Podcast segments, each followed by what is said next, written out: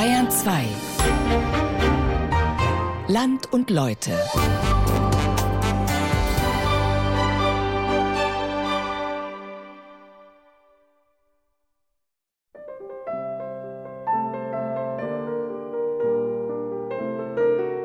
Es dauerte eine Weile, bis er sich ein eigenes Klavier beschafft hatte.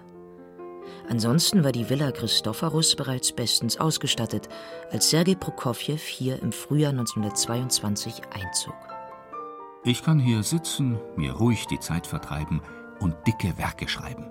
Es gab eine wohlsortierte Bibliothek, gemütliche Sofas, elektrisches Licht und sogar ein Badezimmer mit fließend kaltem Wasser.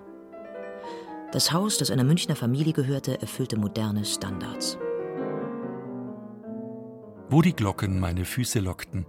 Der Komponist Sergei Prokofjew in Ettal von Justina Schreiber. Im Wohnzimmer sorgt der alte grüne Kachelofen heute noch für anheimelnde Wärme. Ankunft in Ettal bei Sauwetter und ich stehe mit dem Rücken am Kamin. Der jetzige Mieter des Erdgeschosses, Hans-Dieter Konradi, ein gebürtiger Kölner, zitiert aus einem Brief Prokofjews. Ein wenig atmet das Haus noch den Geist vergangener Zeiten. Vor allem, wenn Hans-Dieter Konradi in seinem Arbeitszimmer am Computer sitzt und in den Garten hinausblickt, fühlt er sich dem russischen Komponisten nahe, der wohl genau hier seine Klaviersonate Nummer 5 in C-Dur komponiert hat. Ich habe die fünfte Sonate fast ständig im Ohr. Das ist ein sehr ruhiges Stück, sehr melodisch. Das kann man sich an dem Prokofjew kann man nicht immer hören. Ja. Im März 1922 übersiedelte ich nach Süddeutschland, in die Nähe des Klosters Ettal an den Ausläufern der Bayerischen Alpen, drei Kilometer von Oberammergau, das durch seine mittelalterlichen, alle zehn Jahre stattfindenden Passionsspiele berühmt ist. Eine malerische und ruhige Gegend, zum Arbeiten geradezu ideal. Der Aufenthalt in Ettal setzte eine große Fermate, eine Ruhepause, die Prokofjew dringend brauchte.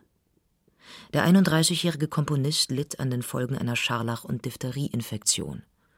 Wegen seiner angeschlagenen Verfassung, so scherzte er später, geriet die fünfte Klaviersonate denn auch zu eher leichter Kost. Körper und Geist suchten Erholung nach der anstrengenden Zeit in Europa und den USA mit all den Konzerten und Uraufführungen, den lästigen Empfängen und Cocktails. Ettal bedeutete damals in der Tat Rückzug pur, erklärt Barnabas Bögel.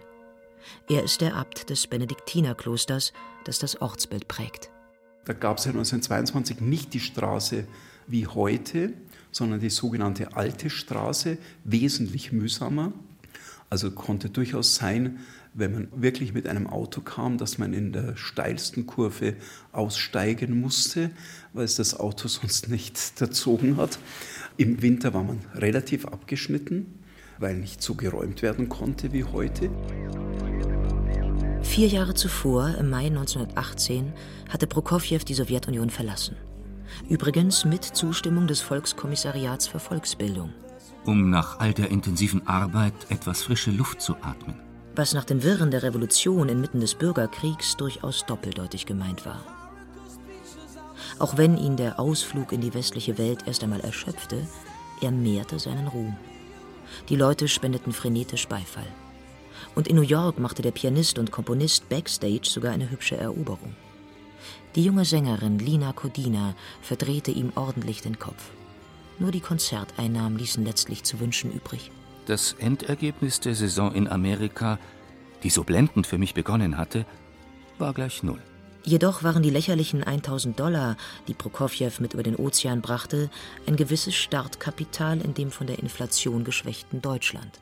Und sein Freund, der Dichter Boris Baschkirow, beschloss, mit in die Etala Villa zu ziehen.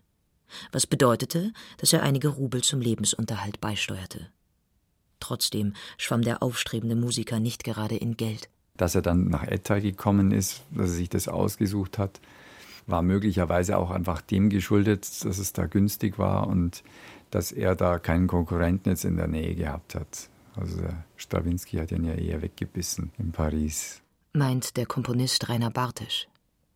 Prokofjews Landsmann Igor Strawinski galt in Frankreich wegen seiner Ballette Der Feuervogel und Le Sacre du Printemps als der absolute Star. In dem oberbayerischen Nest jedoch interessierte sich kein Mensch für avantgardistische Musik. Zumindest ist nicht überliefert, dass Prokofjew, der Deutsch sprach, hier Konzerte gegeben hätte. Es kursiert zwar das Gerücht, der Russe habe einmal im Benediktinerkloster auf einem Klavier gespielt. Abt Barnabas aber weiß nichts von musikalischen Kontakten. Wobei ihn die Funkstille etwas verwundert. Denn es wird kein anderes Haus gegeben haben in diesem Bergtal, in dem so viele musikalische Möglichkeiten gegeben waren. Es hat Klaviere gegeben, es hat einen Flügel gegeben, es hat Mönche gegeben, die auch musiziert haben, das wissen wir, aber mir ist kein Zeugnis bekannt. Statt gregorianischen Gesängen zu lauschen, ließ sich Prokofjew wohl lieber zusammen mit seinem Kumpel das Bier der Klosterbrauerei schmecken. Auch nutzten die beiden jungen Männer die Gutmütigkeit der Mönche aus und liehen sich deren Wagen samt Fahrer aus für Vergnügungstouren. Wenn Prokofjew von Ettal aus zu Konzertreisen aufbrach, um die Haushaltskasse aufzufüllen, fuhr er mit dem Zug vom nahegelegenen Oberau nach München. Aber seine Ziele lagen in Frankreich, Spanien und Italien. In der Musikszene Deutschlands fühlte er sich nicht zu Hause. Umgekehrt brachte und bringt man dem Komponisten hier weniger Interesse entgegen als in englisch- oder französischsprachigen Ländern. Ettal markierte eben nur eine kurze, wenngleich sehr entspannte Episode im Leben Prokofjews. Ich habe ganz selten erlebt, dass jemand nach Prokofjew gefragt hat. Ganz, ganz selten. So der Abt. Hans-Dieter Konradi jedoch hat andere Erfahrungen gemacht, seit er im Jahr 2003 das Erdgeschoss der ehemaligen Villa Christophorus bezog. Ich weiß noch, wir saßen mal draußen im Garten und an einem wunderschönen Sonntagmorgen im Sommer. Da kamen die ersten Leute. Dürfen wir uns mal hier umschauen. Hm? Eines Tages stand eine Reisegruppe draußen von Japanern mit einem Schirm, die Reiseführerin, und die standen vor dieser Tafel da draußen. Ja. Denn immerhin seit 1966 ziert das Haus an der Werdenfelser Straße 6 eine Tafel, die an Prokofjew erinnert. Aber man muss schon den Gehweg verlassen und den Vorgarten durchqueren, um die Inschrift lesen zu können. Wer nicht weiß, dass hier eine Zeit lang der Schöpfer der musikalischen Erzählung Peter und der Wolf gelebt hat, geht oder fährt achtlos vorüber. Der Rentner Konradi hat kein Problem damit, hin und wieder neugierige Leute durch seine Wohnräume zu führen. Ich habe dann ziemlich bald gemerkt, dass hier im Ort selber, ich war befreundet mit dem damaligen Bürgermeister hier, dass die überhaupt keinen kein Draht dahin hatten. Ja. Und auch der jetzige Bürgermeister die haben so immer gesagt, ja, da müsste man was machen. Man müsste also den Prokofjew irgendwie auch in die touristische Information mit einbinden. Aber es ist nie was geworden draus. Der Prokofjew ist auch schwierig von der Musik her. Das kann man wohl sagen. Die fünfte Klaviersonate mag ja noch gut konsumierbar sein. In Ettal fand Prokofjew jedoch auch die Muße, an seiner Oper Der feurige Engel zu arbeiten. Und die ist nun wirklich ein besonderes Kaliber, bestätigt der bayerische Komponist Rainer Bartisch.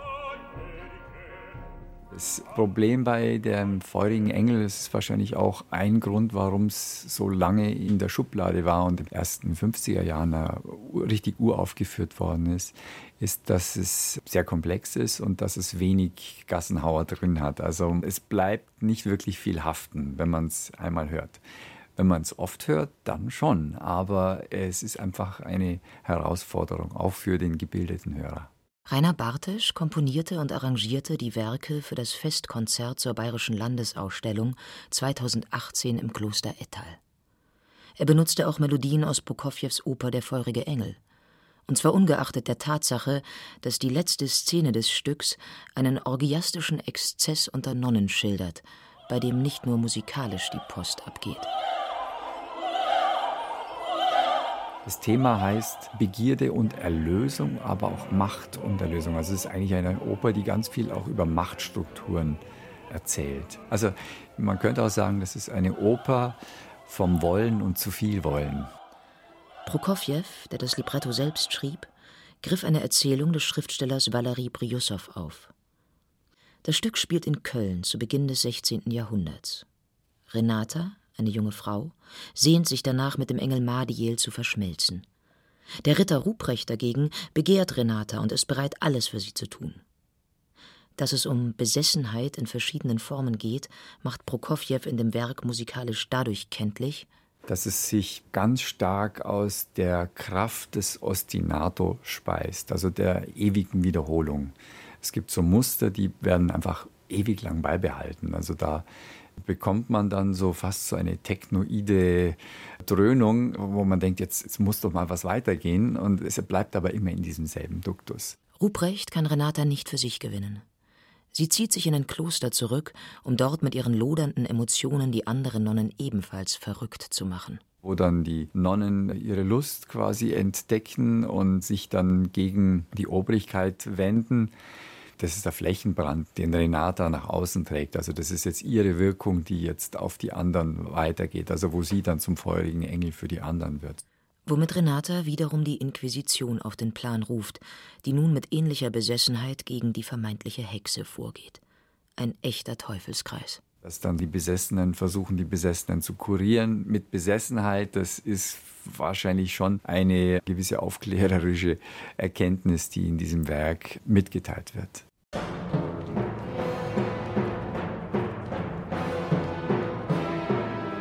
Dieses Werk verfasste Prokofjew angesichts des mächtigen Klosters schräg gegenüber? Während jeden Sonntag von Oberau kommend Wallfahrer den Ettaler Berg hinaufwanderten und direkt an seinem Haus vorbei zur Basilika zogen?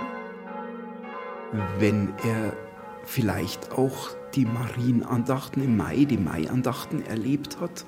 Sonntag am frühen Morgen kommen da Gruppe von 50, 60 Leuten da wird ein Kreuz vorangetragen und inmitten der Gruppe geht ein Pfarrer mit und die beten zusammen Rosenkranz. Das ist durchaus möglich, dass ihn das beeindruckt hat. Prokofjew erwähnt in seinen Erinnerungen allerdings keine Mai-Andachten, sondern Hexensabbate, die in der Nähe des Klosters Ettal stattgefunden hätten. Dem Abt ist deshalb wichtig zu betonen, dass es zwischen dem historischen Stoff der Oper und der Geschichte des oberbayerischen Ortes keinerlei inhaltliche Bezüge gibt. Das Thema Hexe spielt im Klostergericht Ettal keine Rolle. Die mit übermäßigen Quarten, sogenannten Teufelsintervallen gespickte Oper Der feurige Engel ist wahrlich nicht jedermanns Sache. Ist mir zu schwer komme ich nicht mit. Ist nicht meine Musik. Sie ist sicher großartig, aber sie ist einfach für mich zu großartig. Wenn schon eine Prokofjew-Oper, dann doch bitte die Liebe zu den drei Orangen. Für Hans-Dieter Konradi, der zweimal mit seiner Bassposaune bei den Oberammergauer Passionsspielen mitwirken durfte, ist der Marsch aus den komischen drei Orangen das beste Stück des russischen Komponisten überhaupt. Eigentlich jeder, der sich mit orchestraler Blasmusik beschäftigt, kennt diesen wunderschönen Marsch.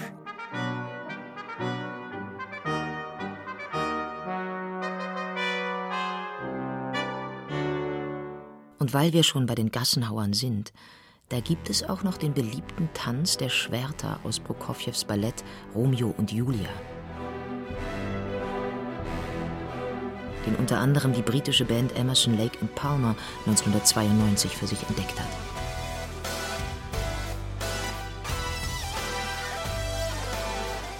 Aber zurück ins Jahr 1922. Zusammen mit Boris Baschkirow und Sergei Prokofjew zog nämlich auch die verwitwete Mutter des Komponisten in die Etala Villa ein. Sie kränkelte und war stark sehbehindert. Der Sohn kümmerte sich um sie, Schließlich hatte sie dafür gesorgt, dass er von Kindesbeinen an eine fundierte musikalische Ausbildung erhielt. Oft geschah es, dass während meiner morgendlichen Klavierübungen der kleine dreijährige Serguscha durch fünf Türen hindurch aus dem Kinderzimmer in seinem Kittelchen angelaufen kam, um zu stammeln: Dieses Liedchen gefällt mir, das will ich haben.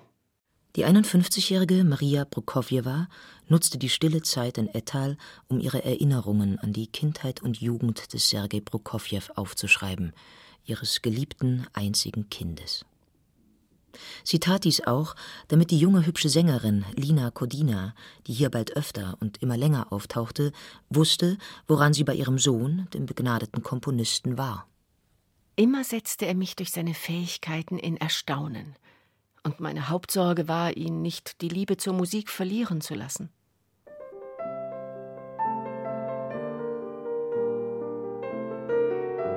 Der Garten ist auch noch ziemlich unverändert. Das Einzige, was sich völlig verändert hat, ist dieses Carport draußen, das gab es nicht. Und auch diese Anschüttung war nicht da. Also, was jetzt Keller ist, war früher Souterrain. Da ist man ebenerdig in die Küche rein. Ja, und was jetzt Waschküche ist, war die Küche. Die müssen ja auch eine Bedienstete gehabt haben, wenigstens eine Köchin, die sie versorgt hat. Das war sicher eine aus dem Ort, vermute ich. Im großen Rauchfang unterm Dach hingen Würste und Speck. Wo aber schlief der musikalische Hausherr? Oben in der Belle Etage, Wand an Wand mit der Mutter? Überließ er Boris Baschkirow, der sich als Dichter Boris Verin nannte, die zwei Wohnräume im Erdgeschoss? Wie auch immer. Die beiden jungen Männer samt Mamuschka hatten es offenbar recht nett in ihrer Wohngemeinschaft.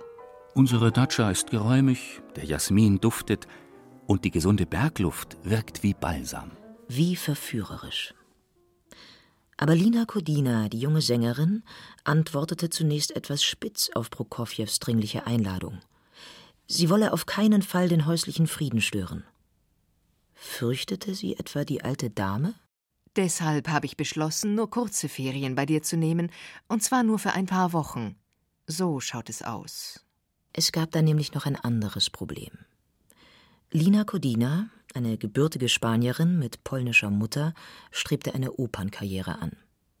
Die 25-jährige Sängerin, die perfekt Russisch sprach, hatte einen Ruf zu verlieren. Da konnte Prokofjew noch so sehr auf die illegitimen sexuellen Beziehungen verweisen, die sich Kollegen wie Richard Wagner oder Alexander Skriabin erlaubt hatten. Lina Kodina bestand, bei aller Verliebtheit, auf einer Eheschließung. Zumindest als Option. Prokofjew hielt dagegen. So etwas ist möglich für jemanden, der den Herd der Familie als Nabel der Welt ansieht. Aber der Gedanke ist fremdartig für jemanden, der in der abstrakten Welt der Klänge lebt. Und ist das nicht der Grund, warum du mich liebst? Aber die gegenseitige Anziehungskraft war dann doch stärker als die Meinungsverschiedenheiten. Als Lina Kodina am 8. August 1922 Ettal erreichte, begrüßte sie der Hausherr mit einem L-förmigen Vergissmeinnicht-Beet. Das Pärchen genoss die Oberammergauer Passionsspiele, die wegen der Wirtschaftskrise zwei Jahre später als üblich stattfanden. Man freundete sich mit Sanitätsrat Anton Lang an, dem Darsteller des Pontius Pilatus. Der Arzt, der dann auch die Behandlung von Prokofjews Mutter übernahm, gründete mit Boris und Sergei eine Kartenrunde. So gingen die Wochen unbeschwert dahin, bis Lina wieder abreiste. Weihnachten kehrte sie zurück, um zu bleiben.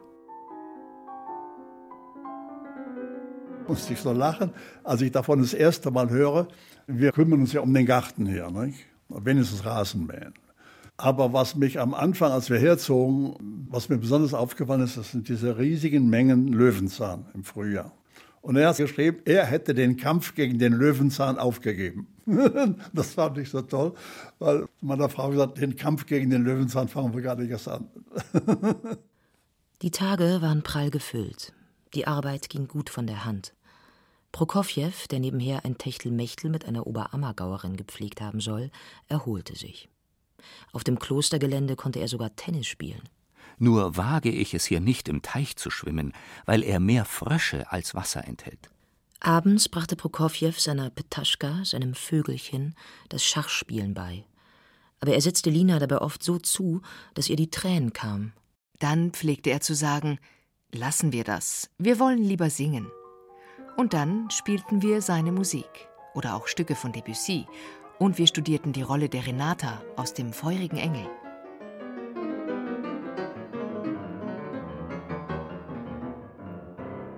»58 Jahre später, im Dezember 1981, besuchte Lina noch einmal Ettal. Sie zeigte sich tief bewegt. Im Rückblick war es der Himmel auf Erden gewesen. Manchmal schaute Pater Josef vorbei, um über Gott und die Welt zu philosophieren. Und wenn der junge Bruder Isidor Milch von den klostereigenen Ziegen herüberbrachte, konnte er sich nicht verkneifen, mit der hübschen Sängerin zu flirten. Im Sommer 1923 kaufte Prokofjew, vermutlich auf Wunsch der Köchin, eine elektrische Brutanlage. Der Inkubator fand auf dem Balkon der Villa Platz und wurde mit 60 Eiern bestückt. Einige stammten von der klösterlichen Geflügelfarm, andere aus Oberammergau. Und 22 Stück von den eigenen acht Hennen. Und siehe da, der tüchtige Gockel des Hauses hatte sie tatsächlich allesamt erfolgreich befruchtet. Die Wohngemeinschaft applaudierte. Wir sind entsetzlich stolz auf unseren hundertprozentigen Hahn und beschlossen auf einer Generalversammlung, ihm ewiges Leben zu gewähren. Plus einem Pfund Weizen. Wie aber erging es wohl den kleinen Stubenküken, als sie der Reihe nach ausgeschlüpft waren? Die Ente schnatterte und kam aufgeregt aus dem Wasser heraus. Angeblich soll sich Boris Baschkirow den Scherz erlaubt haben, ein Entenei in die Brutanlage zu schmuggeln. Er kam näher und näher. Er erreichte sie. Er packte sie und verschlang sie.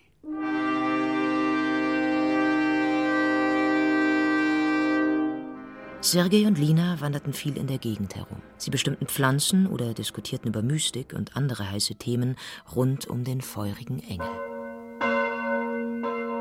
Waren es wirklich die Glocken, die hier Prokofjews Füße lockten, wie ein deutscher Musikwissenschaftler behauptet? Oder handelt es sich um einen Übersetzungsfehler? In der englischen Version des betreffenden Prokofjew-Briefes ist nämlich von Clouds, also Wolken, die Rede die den Komponisten immer wieder hinaus in Wälder und Berge zogen. Der Abt von Kloster Ettal jedenfalls meint, also es haben die Glocken sicher am frühen Morgen, mittags, am frühen Abend und am späteren Abend geläutet. Also ich denke mindestens viermal am Tag und an Feiertagen öfters. Und da kann es durchaus Situationen gegeben haben an hohen Feiertagen mit sehr intensivem Glockengeläut. Hans-Dieter Konradi, der Nach-Nachmieter Prokofjews in der Ettaler Villa, fühlt sich als überzeugter Katholik hier pudelwohl. Aus gesundheitlichen Gründen spaziert er täglich um die Klosteranlage herum. Oft denkt er dabei an die Spaziergänge von Prokofjew über den Enzianweg und den Höhenweg, wo er dann seine damalige Freundin, die Lina, mitgenommen hat weil er im Haus ja keine Gelegenheit hatte, ihr näher zu kommen. Und er hat sie wohl auf dem Höhenweg hinterm Kloster geschwängert. Irgendwann musste Prokofjew also doch heiraten. Der Bürgermeister von Ettal vollzog die zivile Trauung am 8. Oktober 1923. Der Rest der WG in Gestalt von Boris Baschkirow und Mama Prokofjewa unterschrieb als Zeugen. Und wenn man ganz genau hinhört, kann man die Ente im Bauche des Wolfes schnattern hören, denn der Wolf hatte sie in der Eile lebendig hinuntergeschluckt. Ein paar Wochen später übersiedelte der Tross dann nach Paris. Hier kam im Februar 1924 der kleine Sviatoslav zur Welt. Vier Jahre später folgte Brüderchen Oleg. Ende gut, alles gut.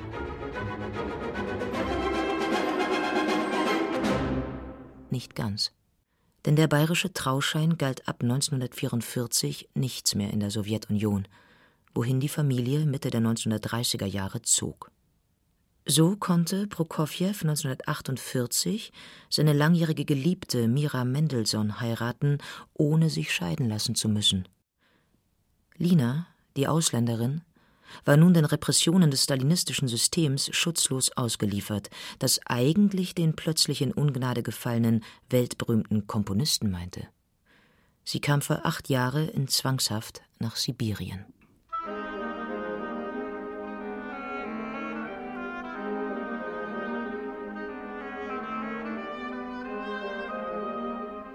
Wo die Glocken meine Füße lockten. Der Komponist Sergei Prokofjew in Ettal. In der Reihe Land und Leute hörten Sie eine Sendung von Justina Schreiber.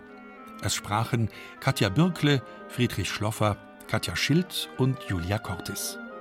Ton und Technik Lydia Schön-Grimmer, Regie und Redaktion Carola Zinner. Eine Produktion der Redaktion Hörspiel, Dokumentation und Medienkunst Bayerischer Rundfunk 2018.